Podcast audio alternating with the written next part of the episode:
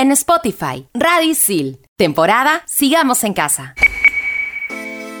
Nuestra invitada de hoy lleva el arte en la piel y un don extrasensorial en su interior. Es tatuadora y música, ama coleccionar muñecas dulces para después convertirlas en muñecas tenebrosas. Ella es conocida en su círculo íntimo como una hardcore metalera que le encanta bailar cumbia. Centennials y Millennials, tenemos el placer de estar conectados con la misteriosa Diana Foronda. Aquí compartimos con gente que sabe. Cualquier cantidad de información. Su palabra pesa. ¿Quiere más vacunas? Pónganse en la fila. Y lo mejor de todo, con muchas ganas de conversar. Radio Isil presenta 10 preguntas y media. 10 preguntas y media. Bienvenidos a 10 preguntas y media. Soy Gabo Villafuerte y estoy acompañado por Julia. Hola Gabito, ¿qué tal? Como todos los programas, nosotros nunca estamos solos. Es por eso que el día de hoy estamos conectados con Diana Foronda. Hola Diana, ¿qué tal? ¿Cómo estás? Hola chicos, ¿qué tal? ¿Todo bien? ¿Todo bien? Muchísimas gracias por la invitación. Nos espera una gran charla. Te quería contar que estaba viendo tus redes sociales y vi que fuiste miembro de mesa. Sí. Esto es algo que debería estar sí o sí en tu Wikipedia. ¿Qué otras cosas diría tu Wikipedia, por ejemplo? Ah, a ver, de Wikipedia hay Área 7, pero es un tema aparte, ¿no? O sea, mío, mío no hay. ¿Qué diría? Uy, multitasking total. O sea, lo que pasa es que yo, por ejemplo, tengo la ansiedad de que tengo que, que hacer todas las cosas que tengo programadas en mi agendita, ¿no? Entonces mi agendita es un fantasma para mí que dice, tienes que hacer eso, tienes que hacer otro. A eso súmale que soy Géminis. Entonces, pucha, mi Wikipedia tendría que ser a los 20 años desadaptada social. ya, claro. A los 25, adaptada social totalmente. no sé, pues embajadora del rock nacional femenino y nada, pues que no sé cocinar. Chócala, chócala. Natazo. Sí, sí. Sí. Pero si estamos hablando más de redes sociales, no sé, tu Tinder. Mira, bueno, jamás he tenido Tinder. He vacilado, de hecho, a todas mis amigas que lo han tenido, yo no lo he tenido. Obvio diría, para no asustar a nadie, súper chévere, eh, súper sociable, no escucho metal, este, no colecciono muñecas de terror. Todo. No sé, o sea, más como, como un mainstream, ¿no? 10. Interesante, ya que comentaste algo que ya me da pie a preguntarte sobre el metal, yo he visto algunos de tus conciertos y yo no imagino una Diana Foronda adolescente con su cassette de Ricky Martin o Luis Miguel. ¿Qué música escuchabas en el colegio? Los Backstreet Boys. no, en el colegio, hablemos de 14 años, 15 años, escuchaba a Britney Spears también, Maná, Los Enanitos Verdes, pero sí, eso escuchaba, tenía mis pósters de, de, los Backstreet Boys, sí. ¿Qué hablas? Entonces tú eres el team Tell Me Why, me encanta. y el cambio brusco, ¿cómo se da? Mira, sea, habían varios problemas en casa, ¿ya? O sea, problemas entre mamá y papá. Entonces dijeron, ok, para que las chicas no les choque tanto, vamos a ponerlas en clases de guitarra. Y tenían profesor que se llamaba Carlos Arce y nos enseñaba Guns N' Roses. Empezó con Cranberries, ¿no? La, típica, la escuelita. Pero ya cuando me metí más en el rock, o sea, que ya, ya como que fui dejando esa onda un poco más atrás, ¿no? O sea, como que ya no le encontraba mucho sentido. Y después ya nos introdujo con los conciertitos de Barranco y después ya viene todo el tema de- del boom de las bandas femeninas, ¿no? Y sé que también que has tenido un, un amor al grunge. Eh, ¿Lloraste a mares cuando sucedió lo de Cobain? No, porque yo conocí a a Kurt ya cuando él había fallecido. Lo descubrí tarde. De hecho, llevé un póster al colegio. este, y le dije a un amigo, oye, mira, he descubierto esta banda que se llama Nirvana. Y me dice, ah, qué pena que falleció el vocalista. Y se me fue. No. Entonces, este, sí, súper tarde. Y este, creo que es una banda por la que todos hemos pasado, ¿no? Y que ahora la nueva generación se está pegando nuevamente. He visto por ahí que postan el loguito y van con sus politos y todo esto, pero, pero les recomiendo que, que escuchen los discos, ¿no? o sea, que, que no se queden solamente con, con Nevermind, sino que sigan escuchando, ¿no? Todo el mundo, por favor, escuchen los discos. 9. Vamos a remontarnos al momento donde tú recién debutas a la industria musical, cuando tú arrancas con tu banda. Y si nos ponemos también a analizar un poquito, eh, a veces suelen encasillar a las mujeres en un estilo pop, algo que definitivamente no pasó contigo porque tú elegiste el metal. ¿Por qué es que ustedes eligen este tipo de género? Yo siempre digo que el new metal en realidad nos eligió a nosotras, porque la banda estaba dividida, o sea, mi hermana y yo hacíamos grunge y entraron Joss y En el 99 que hacían new metal. Era como un grunge metal, una cosa así rara. Y ahora es como que vuelve uno a sus raíces y he vuelto a escuchar grunge. Yo creo que, que uno, si no experimenta y no evoluciona con la música, pues no te puedes estancar solamente, ay, soy metal, no escucho metal, ¿no? Sí, eso te quería decir. ¿También te gusta escuchar cumbia? Es bastante cierto, de hecho, este, con mi papá, por ejemplo, nos gustaba mucho viajar por tierra, a provincia, escuchábamos mucho Grupo 5, Armonía 10 y todo eso. O sea, yo creo que cada género tiene lo suyo. Claro, entonces eso quiere decir que tú estás abierta a todo tipo de género. Después de pandemia, no sé, nos podemos juntar, podemos escuchar cumbia, salsa y normal, o sea, chill. Por supuesto, no hay ningún problema. Yo creo que lo más ridículo es cuando uno dice, este género es una porquería. ¿Por qué? Porque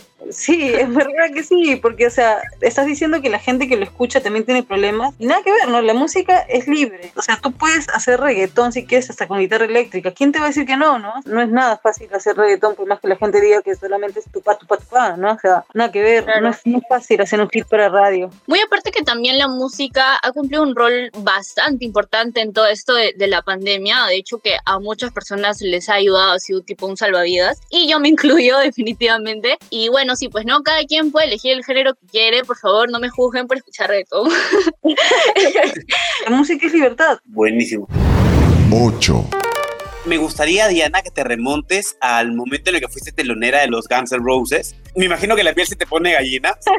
Eh, pero me gustaría saber si pudiste tener algún tipo de contacto con ellos en el backstage. ¿Cómo fue? ¿Actuaste cool o tuviste que morderte la lengua? Cuéntame. A ver, o sea, en ese concierto había muchas distancias. Digamos que había como un cerco eléctrico, diría yo, entre lo que era nacional y lo que era internacional, ¿no? Entonces, el crew internacional era súper buena onda. Que cuando nosotros o sea, ya estábamos a punto de salir a tocar, nos dijeron, chicas, en inglés, ¿no? No pasarela, las pantallas LED tampoco, ya, chévere, chévere, todo bien. Y cuando salimos, lo primero que hicimos es meternos a la pasarela, usar las pantallas, o sea, maquilladas, total, ¿no? y el club extranjero se mataba de risa, pues no. Por ese lado todo bien, pero en verdad, respondiendo a tu pregunta directamente, no conocía a Axel, a él tampoco le interesó conocernos, así que de lejitos nomás, ¿no? ¿Y has pasado por otra experiencia de este tipo de emoción con otro artista? Sí, por supuesto. Lo que pasa es que yo he trabajado 13 años en, con producciones internacionales porque yo hago relaciones públicas de conciertos internacionales. Entonces he tenido cerca mucha gente, o sea, que te causa euforia, pero que no has podido pedirles autógrafos por profesionalismo. Pero recuerdo que sí rompí protocolo fue por Iron Maiden, pero me cayó mi café de mi jefa. Me gritó horrible, pero ya tenía mi foto. O sea, era un contacto más de chamba, más que de, de fan, ¿no? Claro, igual creo que, que nada se compara a esta primera experiencia con los Guns N' Roses. Sí, pues claro, lo otro es chamba y esto es más un disfrute personal, ¿no? O sea, yo creo que si mañana dijeran, ¿saben qué, gente? No van a haber conciertos nunca más. O sea, en verdad yo me sentiría bien satisfecha, porque a pesar de que nos bullearon horrible, o sea, nada se compara a tocar frente a tanta gente. Qué genial. En 10 preguntas y media, una entrevista boomer para la historia. Los seguidores de la saga del conjuro saben que más allá de la ficción, los esposos Ed y Lorraine Warren existieron. Esta pareja asumió el riesgo de custodiar a la espeluznante muñeca Annabelle para librarnos de sus maldiciones. El 26 de enero del 2000, bajo una producción independiente, los Warren fueron invitados por su yerno Tony Spera a una entrevista donde revelarían las historias detrás de la muñeca maldita. Ed Warren nos cuenta por primera vez en una grabación que las personas que se encontraban cerca de la muñeca terminaban con heridas en el cuerpo, hospitalizadas o incluso muertas, como el caso de un muchacho que se burló de ella.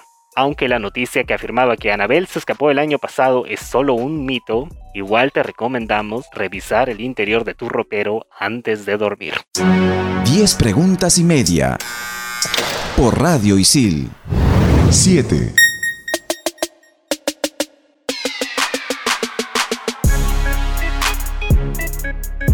Que hace un tiempo te escuché en una entrevista que decías que entre los 18 y 22 años reaccionabas con uña y dientes cuando alguien te molestaba, cuando alguien te señalaba por tu apariencia. ¿Cómo es que aprendiste a manejar este tipo de reacciones y ahora también cómo es que lidias tú con todo esto de las redes sociales, de los haters? Uno aprende, o sea, orgánicamente creo. Eh, claro, entre los 18 y 19, más o menos en esas épocas no había mucha costumbre de que las chicas se pintaran el cabello, o los piercings, o los tatuajes, o la guitarra, ¿me entiendes? Era muy inusual. Entonces lo que siempre recuerdo era que en la calle me gritaban loca, loca, loca, ¿no? Eh, creo que cuando uno va creciendo, vas dándole menos importancia y decides no malograrte el día con eso, ¿no? O sea, ¿y cómo lo tomo ahora? Bueno, para empezar, la sociedad está mucho más abierta, aunque no del todo. Igual hay unas deficiencias ahí por estereotipos y qué sé yo. Pero creo que la gente también ha aprendido que, o sea, no juzgar al libro por su portada, ¿no? Creo que ahora la sociedad está un poquito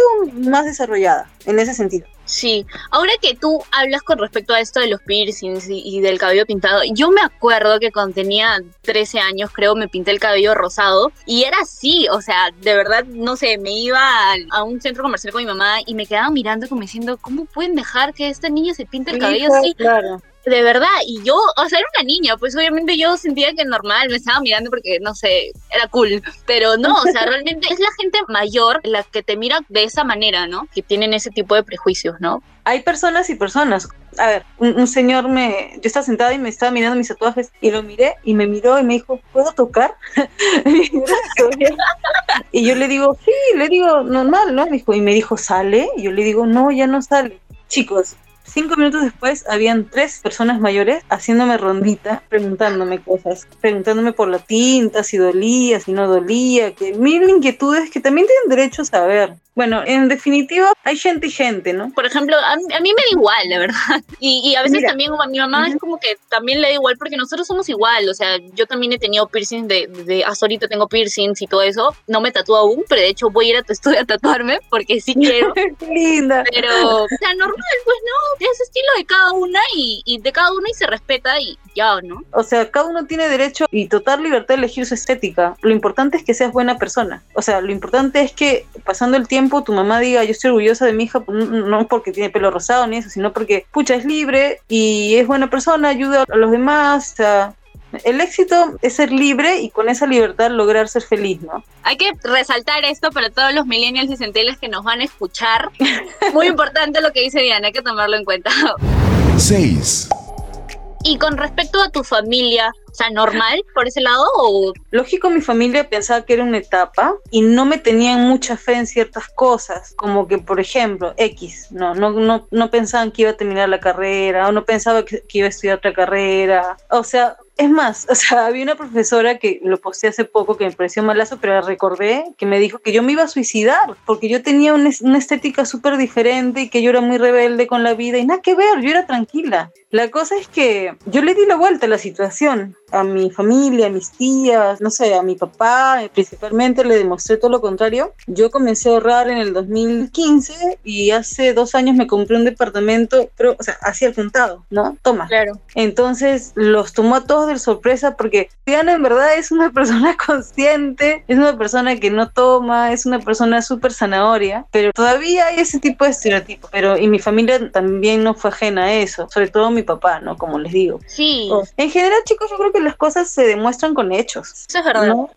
5.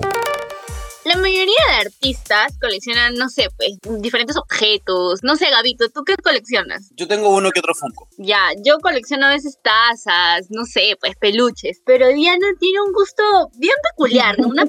¿Cómo es que nace tu afición por coleccionar las Living Dolls? O sea, ¿cómo es que tú hiciste match con estas muñecas? Uh, lo que sucede es que yo nací en Lima, pero me crié en Ica. Yo crecí en como una casa hacienda que era muy sombría, ¿no? O sea, crecí en medio de de cuentos de, de la higuera y que en la higuera habían duendes, habían brujas y que las brujas de cachiche y todo esto. Entonces, yo crecí así, con esos cuentos de terror de mi abuela. Entonces, esa fascinación por el terror fue creciendo conmigo. Y para esto de niña yo nunca tuve muchas muñecas, a lo mucho habré tenido dos, la peloncita que siempre la llevo a todos lados y una Barbie de por ahí, ¿no? Pero más de eso no. Creo que el no haberme gustado de niña hacen que ahora me guste más. Y el hecho que sean más creepy, o sea, más como ustedes dicen, ¿no? Las Living the O sea, me gusta porque me gusta mucho el terror las investigaciones paranormales, programas de investigaciones paranormales, ver fantasmas en internet, todo eso me, me, causa bastante fascinación. El más allá, la lectura del tarot, todo eso yo misma soy. Entonces, o sea, a, mí, a, mí, también me gusta, a mí también me gusta, o sea, pero ¿cómo es que tú consigues estas muñecas? ¿Te las traes del extranjero? Eh, a ver, Living Dead Dolls tengo cinco, ya porque ya no es muy fácil de conseguir, ya no las traen. La última me la regalaron pero por pedido y las conseguí en Arenales, pero las otras que son ya más caletas, o sea, me dicen Diana, falleció, no sé, sí, suena creepy ya. y ha dejado estas muñecas que te regale. De verdad, no, la mayoría de muñecas son que te regalan de personas que ya fallecieron. Uh -huh. Wow, no. Me queda un poco impactado. Pero las limpio, ¿no? O sea, les echo su, su palo santo, su agua bendita. ¡Hala, qué valiente! 4. Ya, y una pregunta ya un poco más personal, creo, ¿no? ¿Tienes algún tipo de habilidad extrasensorial? Sí, claro. Dime cuál, por favor. Pero es que no, no, hablo mucho de eso porque nadie me cree. Gabito y yo te vamos a creer acá, ¿sí o no, Gabo? Confía en nosotros. Lo que sucede es que a veces tengo como que no solamente presentimientos, sino también visiones, como fotografías. Ya. Entonces Ya. decía, no, esto no va a pasar ni fregando. Pum, pasaba, ¿no? Entonces después pensaba de nuevo y pasaba. Pa- Y se me presentaba la foto y pasaba. Decía, ¿qué me está pasando? Me metí con eh, Pedro Noguchi, que es un super maestro y de lo paranormal para que me alineara los chakras. Buscaba explicaciones. Y bueno, o sea, muchas personas a veces no me creen, pero cuando pasa recién me creen. Me gustaría saber, ¿estas cosas suceden por tocas a alguien o suceden de la nada? ¿Puedes provocarlas de casualidad? Mira, mucho tiempo me estuve preguntando si es que yo las atraía o eran simple visiones. Entonces, hay personas que me dicen tú las estás atrayendo y atraes la negatividad y me hacen sentir súper mal. Hay otras personas que me dicen no, eres una hermana. Una vez lo posté en Instagram porque ya estaba desesperada y estaba buscando ayuda para canalizar esa energía, porque finalmente es energía, ¿no? Que no sabe, está dispersa por tu mente, tu cuerpo, qué sé yo. Entonces lo posté en Instagram y una chica que se llama Lina Austin y que lee como que el tarot súper bien, me dijo, eres una hermana. Y entró otra chica y me dijo, hermana. Y entró un chico y me dijo, Diana, eres una hermana. Y yo decía, hermana, ¿por qué? Y recién me enteré que cuando tienes esa sensibilidad para ciertas cosas, te conviertes en una hermana. Oh, interesante. Sí, me dijeron, oye, si quieres te puedo enseñar a leer el tarot, pero yo no quise. Pucha, yo dije, pucha, si me meto en algo más voy a estar más estresada y no, no. Yo en algún momento este, vi, vi en mi mente que, que mi ex me iba a engañar. ¿Eso me convierte en un hermano? De casualidad. Lo siento, soy una víctima. Realmente, si yo tuviera ese tipo de habilidad, yo sí me asustaría, la verdad, no. No es nada bonito, ¿ah? No es nada bonito quedarte en blanco Sí. y de pronto, no sé, ves que te están cerrando el local, pucha, y el dos, tres días te lo cierran, ¿no? O estás ahí como que viendo que a tu hermana por ahí la van a engañar, pucha, y el mes la engaña. Mira, yo quiero dejar en claro para esto que yo soy un cobarde. No le hago ver ninguna película de terror ni nada. Y te cuento eso porque te he toqueado bastante en redes sociales. Ajá. Y he visto que tu casa está decorada al estilo dark con muñecas antiguas bien creepy, la verdad, bien creepy. ¿No te has asustado tal vez has sentido, no sé, que de pronto te, te está mirando o que te queme el cuello porque sientes que están respirándote atrás? O, a ver, yo tengo mi Funko de Baby Yoda que me mira y tengo que darle la vuelta para poder dormir.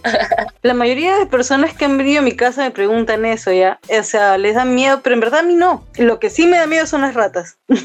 Ni en película. A todos. Antes cuando tatuaba acá, antes de, de poner el, el mini estudio, vino un chico que disque medium, ¿ya? y yo le dije, ¿tú eres medium? Y me dijo, sí, soy medium. Lo que pasa es que en los departamentos antiguos se suele, a encapsular mucha energía, ¿ya? Sea positiva, negativa, qué sé yo, hay energía. Entonces, los espíritus que tú ves o, la- o- o- o las manifestaciones que tú ves son energía. Eh, entonces le digo, mira, siempre prenden la luz del baño y le tengo que apagar, o abren el caño, y le tengo que cerrar. Y me dijo, bueno, acá hay una niña, se pone a tus pies a verte dormir, juega con tu gato. Y la verdad es que no le creí mucho porque nunca la vi ni la sentí, pero la otra vez estaba durmiendo y me despertaron, o sea, con un Diana. Y era la voz de una niña o niño, pero era, o sea, infante de todas maneras. Y lo único que le dije fue, mira, o sea, si estás acá bien y si sientes protegido, protegida, quédate, pero no me asustes, pues. porque si tú lo insultas, porque lo que nos Sí. enseñan es insultar, eso es peor, ¿ah? Porque se quedan y te comienzan a asustar y es todo un rollo. Pero si hay hasta una convivencia sana con un espíritu, una energía positiva, hasta te puede cuidar la casa. Voy a decir, Diana, que me arrepiento un poquito de haberte hecho esa pregunta porque estoy ahorita temblando un poco. Así que vamos a cerrar este bloque, me voy a tomar un poquito de agua bendita y seguimos aquí en 10 preguntas y media por Radio Isil. Pero ya se me apagó la luz ya. En 10 preguntas y media, para que veas, escuches o leas. Si de romper estereotipos se trata, no podemos evitar mencionar a Miley Cyrus. Como recordamos, en octubre de 2013, la ex chica Disney sepultó a su alter ego Hannah Montana en los premios NTV al dar una presentación cargada de erotismo y sensualidad que generó mucha controversia. Toda la preparación que dedicó la artista para el lanzamiento del álbum Bangers y su nueva identidad se pueden ver en el documental Miley the Movement, que también destaca la transformación que inició para poder ser quien realmente es. Sabemos que te gustará, así que anda a verlo que está disponible en YouTube.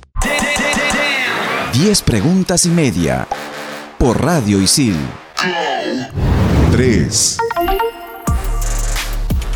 Por las personas que te seguimos en tus redes sociales, vemos a una Diana distinta a la imagen de rockera tatuada. Digamos que tú tienes tu lado de ahí sweet, soft, se podría decir.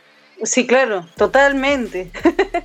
Hoy día justo estábamos con Gao ensayando y a veces se nos escapaba eso de Dianita porque yo te siento tierna. O sea, te stalkeaba y decía, ay, qué chévere, o sea, siento que es mi amiga, algo así. De verdad. Lo que sucede es que uno va evolucionando. Es, es la, la condición general del ser humano, evolucionar. Siempre vas a evolucionar. Claro. Entonces, puede ser que antes, incluso antes que ustedes nacieran, quizá, no lo sé, antes de que, puede ser que se haya sido cerrada con el metal o cerrada con esas cosas, pero eso ya pucha, quedó muy atrás. Valoro mucho las personas humildes y sencillas, sobre todo, o sea, aquellas personas que usan las redes sociales como de una manera orgánica y que se muestran como son. Claro. Es obvio cuando es fake, fake, fake y aburre un poco, porque de por sí las redes sociales te cargan un poco. Voy a reconocer, yo era antes este tipo de personas que, que vivían con muchos estereotipos y que claramente antes no me imaginaría estar teniendo esta conversación tan divertida contigo porque no entraba dentro de, pues, de mi mente tan cuadriculada. y ahora hablo contigo y literal, te siento súper fresh, siento que somos amigos, te siento una chispa, así de nivel de tierna. Y me pregunto, ¿qué tan seguido tienes este tipo de reacciones? Todo el tiempo. Va, de repente va una persona al estudio a tatuarse o me escriben y qué sé yo, y respondo y me dice, ¡ah! Me respondiste bien. Y ¿por qué te iba a responder mal? Sí, o sea, y es más, cuando yo estoy tatuando les cuento mi vida y armamos una charla y me cuentan su vida y hablando del amor y el desamor y de la familia que mi papá meritaba y que no sé cuánto y que bla, bla. ¿Y cuántos amigos he hecho así? Alucina. Es, es rarísimo, pero sí te entiendo. Los estereotipos están ahí. Yo miraba tu- tus publicaciones, esto, tus fotos y decía, oye, ya siento que me cae chévere, o sea, no sé por qué. Era lo que tú transmitías y, y yo lo sentía, pues, ¿no? Es que al final eres lo que dices y lo que haces. Definitivamente. Si hay una nueva generación que de alguna manera está absorbiendo toda esta información de mis redes sociales, mi idea no es transmitir odio, lo, no aceptes a tal, o, o sea, ni siquiera, mira, tengo una postura política abierta porque siento que ya es demasiado odio. La gente en redes a veces pelea muchísimo. Nada, o sea, creo que transmitir positivismo es la voz. 2. Me he dado cuenta, Diana, que subes todo, literalmente todo a tus redes sociales. Y, y lo digo, ¿no? Yo que me dedico a las redes sociales, eh, ¿qué, ta- qué tan fieles son tus seguidores? ¿Qué tanto engagement hay con tu comunidad? son indescifrables, ¿ya? Yo tengo una manera de postear, porque a mí me gusta, en particular en Instagram, porque me gusta la plataforma. Cuando posteo cosas tipo yo tocando frente a un montón de gente, es como que menos likes. y cuando posteo algo, por ejemplo, tomando mi leche en la mañana sin peinarme, más likes. ¿Ya? Yo saco mi línea y digo, bueno, o sea, de hecho, a la gente que me sigue le gusta, creo que más la Diana fresca y natural, ¿no? Y, y el día a día y el, el- el hashtag Instagram que se ha perdido, de Insta, que es el momento, ¿no? O sea, te has convertido sin querer queriendo en una lifestyle blogger. Es que no tengo idea. Honestamente siento que a veces más en Facebook, y lo veo con varios amigos también, tú posteas bien, he conseguido esta chamba, o voy a tocar con tal y tal, 20 likes, ¿no? Pero posteas, pucha, estoy súper mal, porque tal, 200 likes. no soy este youtuber, ni soy como que influencer, o, o al menos que yo sepa, no lo soy, entonces no tengo por qué seguir siempre los mismos algoritmos que te pide Instagram y Facebook, entonces libertad chicos, libertad, libertad en redes sociales, posteen lo que quieran al final, eso es lo importante, ¿no? Que se diviertan. Y eso es lo mejor que una persona puede hacer, siendo o no siendo youtuber influencer, lo que una persona puede hacer en sus redes sociales si es que quiere tener algún tipo de éxito. Pero definitivamente, mientras más natural, mientras más humana te muestres, más conexión vas a tener con tu público. Chévere, chévere. 1, Quiero que nos aclares esto. Pueden pensar que, no sé, en tu closet tienes una cabeza de pollo o una calavera. ¿Tienes un mundo espiritual? O sea, nada, no, nada que ver. O sea, creo mucho sí en la limpieza, de tipo con palo santo, pero eso es porque siento que la gente carga una energía positiva o negativa. Y cuando tatuaba acá en mi casa, pues venía mucha gente y tenía que limpiar las energías de todas maneras, ¿no? Porque imagínate. Pero así de que soy fanática del ocultismo, de, de lo que sea, no, nada que ver, para nada.